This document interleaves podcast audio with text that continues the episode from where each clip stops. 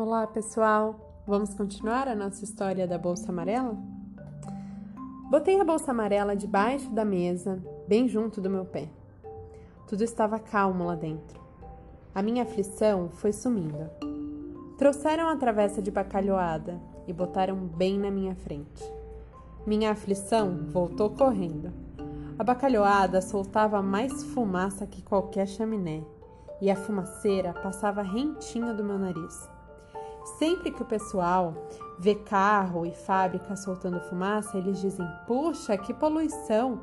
Mas para mim, a fumaça daquela bacalhoada foi a pior poluição que eu já vi até hoje. Encheram o meu prato. Tomei coragem e falei: Tia Brunilda, a senhora vai me desculpar, mas se tem comida que eu não topo, é bacalhau. Bobagem, Raquel! Você gosta, você gosta sim, o meu pai falou.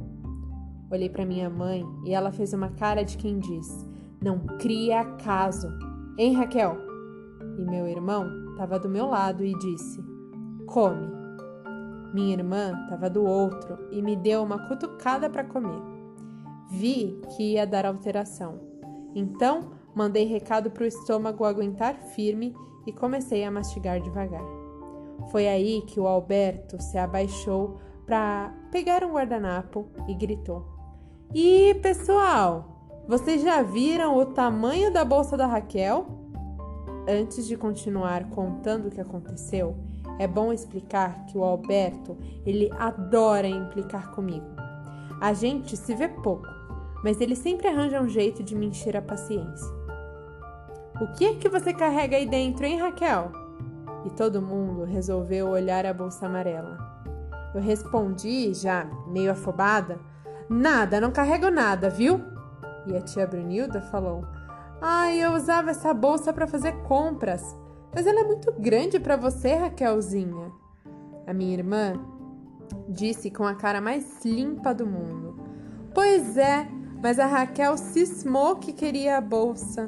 E aí o Alberto falou: Vou espiar essa bolsa para ver o que é que ela tem. Mas disse aquilo cantando, com a música de Vou passear na floresta enquanto seu lobo não vem.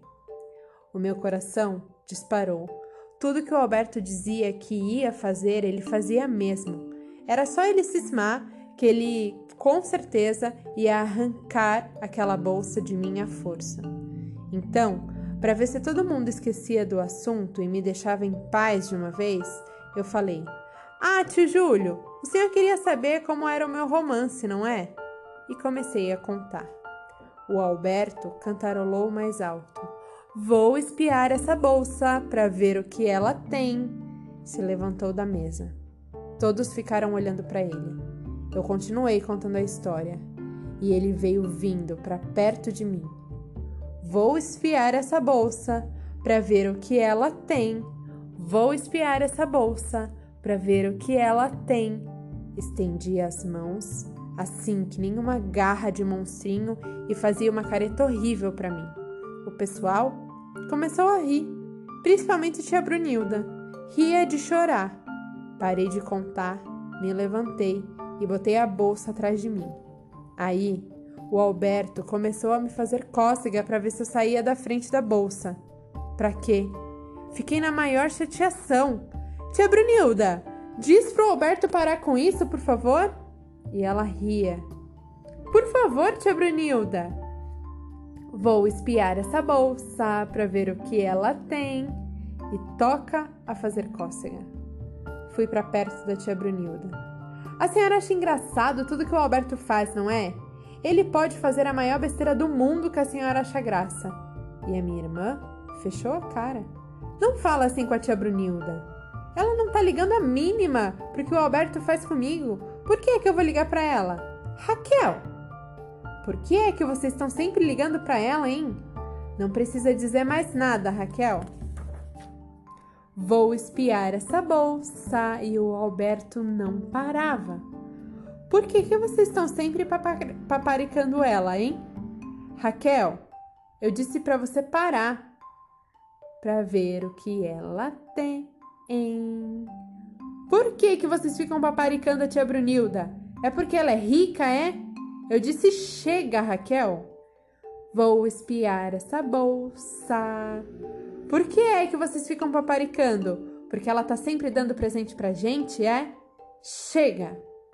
Mas aconteceu uma coisa esquisita.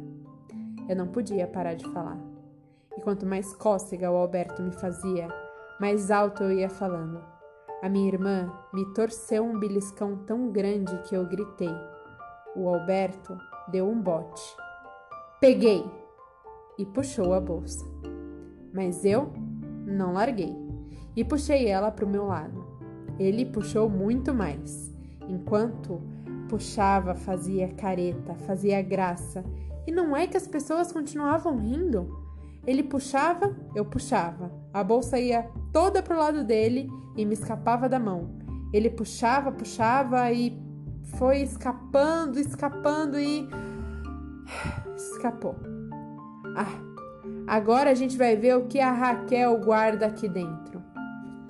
Eu quis falar, mas trancou, trancou tudo na minha garganta. E eu me lembrei do fecho. Pensei com toda a força para ver se o fecho me ouvia. E se ele ouvisse, eu ia dizer: Enguiça, não abre. O Alberto sentou no chão. Como é que é? Esse fecho não abre? O pessoal continuava rindo. Puxa vida, por que é que não tinha nascido um Alberto ao invés de Raquel? Pronto, porque daí todo mundo ia pensar que eu era engraçada e não ele. Pronto, mal acabei de pensar aquilo e a vontade, sabe, de ter nascido garoto deu uma engordada tão grande que acordou o terrível. E ele empurrou o Afonso. Sei lá o que, que aconteceu direito, eu só sei que a bolsa amarela desatou a pular no chão. Tem coisa viva aí dentro! O Alberto gritou. E todo mundo arregalou o olho assim. Mamãe levantou da mesa e falou com uma voz firme: Bom, Raquel, agora vamos ver o que é que tem aí dentro. E a minha irmã falou: Mas o fecho não tá abrindo. Mas por quê? Ele não tá trancado, não tem chave. Espera aí, Deixa eu tentar. Puxa assim, puxa assim para ver se abre. E de repente, estava todo mundo da minha família lutando para abrir a minha bolsa. Minha bolsa. Minha, minha. E eu ali sem poder fazer nada. Ah, se eu fosse gente grande, quem é que ia abrir a minha bolsa assim? A força, se eu fosse alguém grande. Quem? E adivinha, aí a minha vontade de ser gente grande desatou também a engordar, e quanto mais eu ficava grudada no chão, sem poder fazer nada, mais as minhas vontades iam engordando, e a bolsa só ia crescendo, crescendo, e já nem pulava mais, só crescia, crescia e crescia.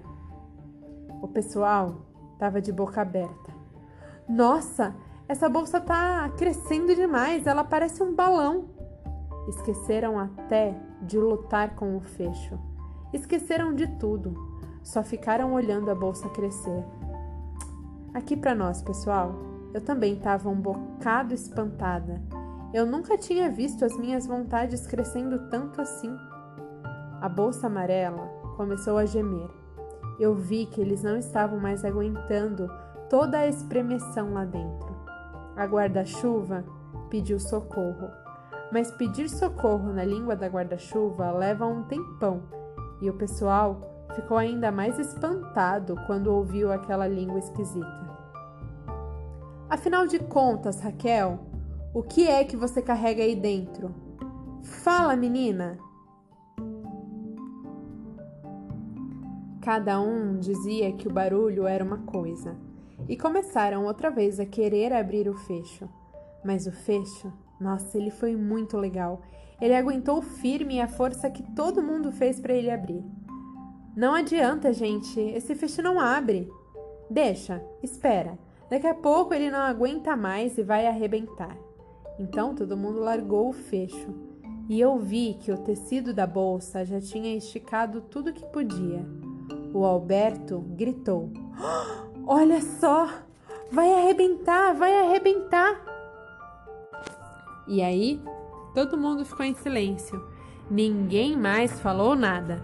Só ficaram esperando o fecho arrebentar. Que nem eu. E a turma da bolsa também ficou todo mundo quieto, esperando, só esperando e esperando.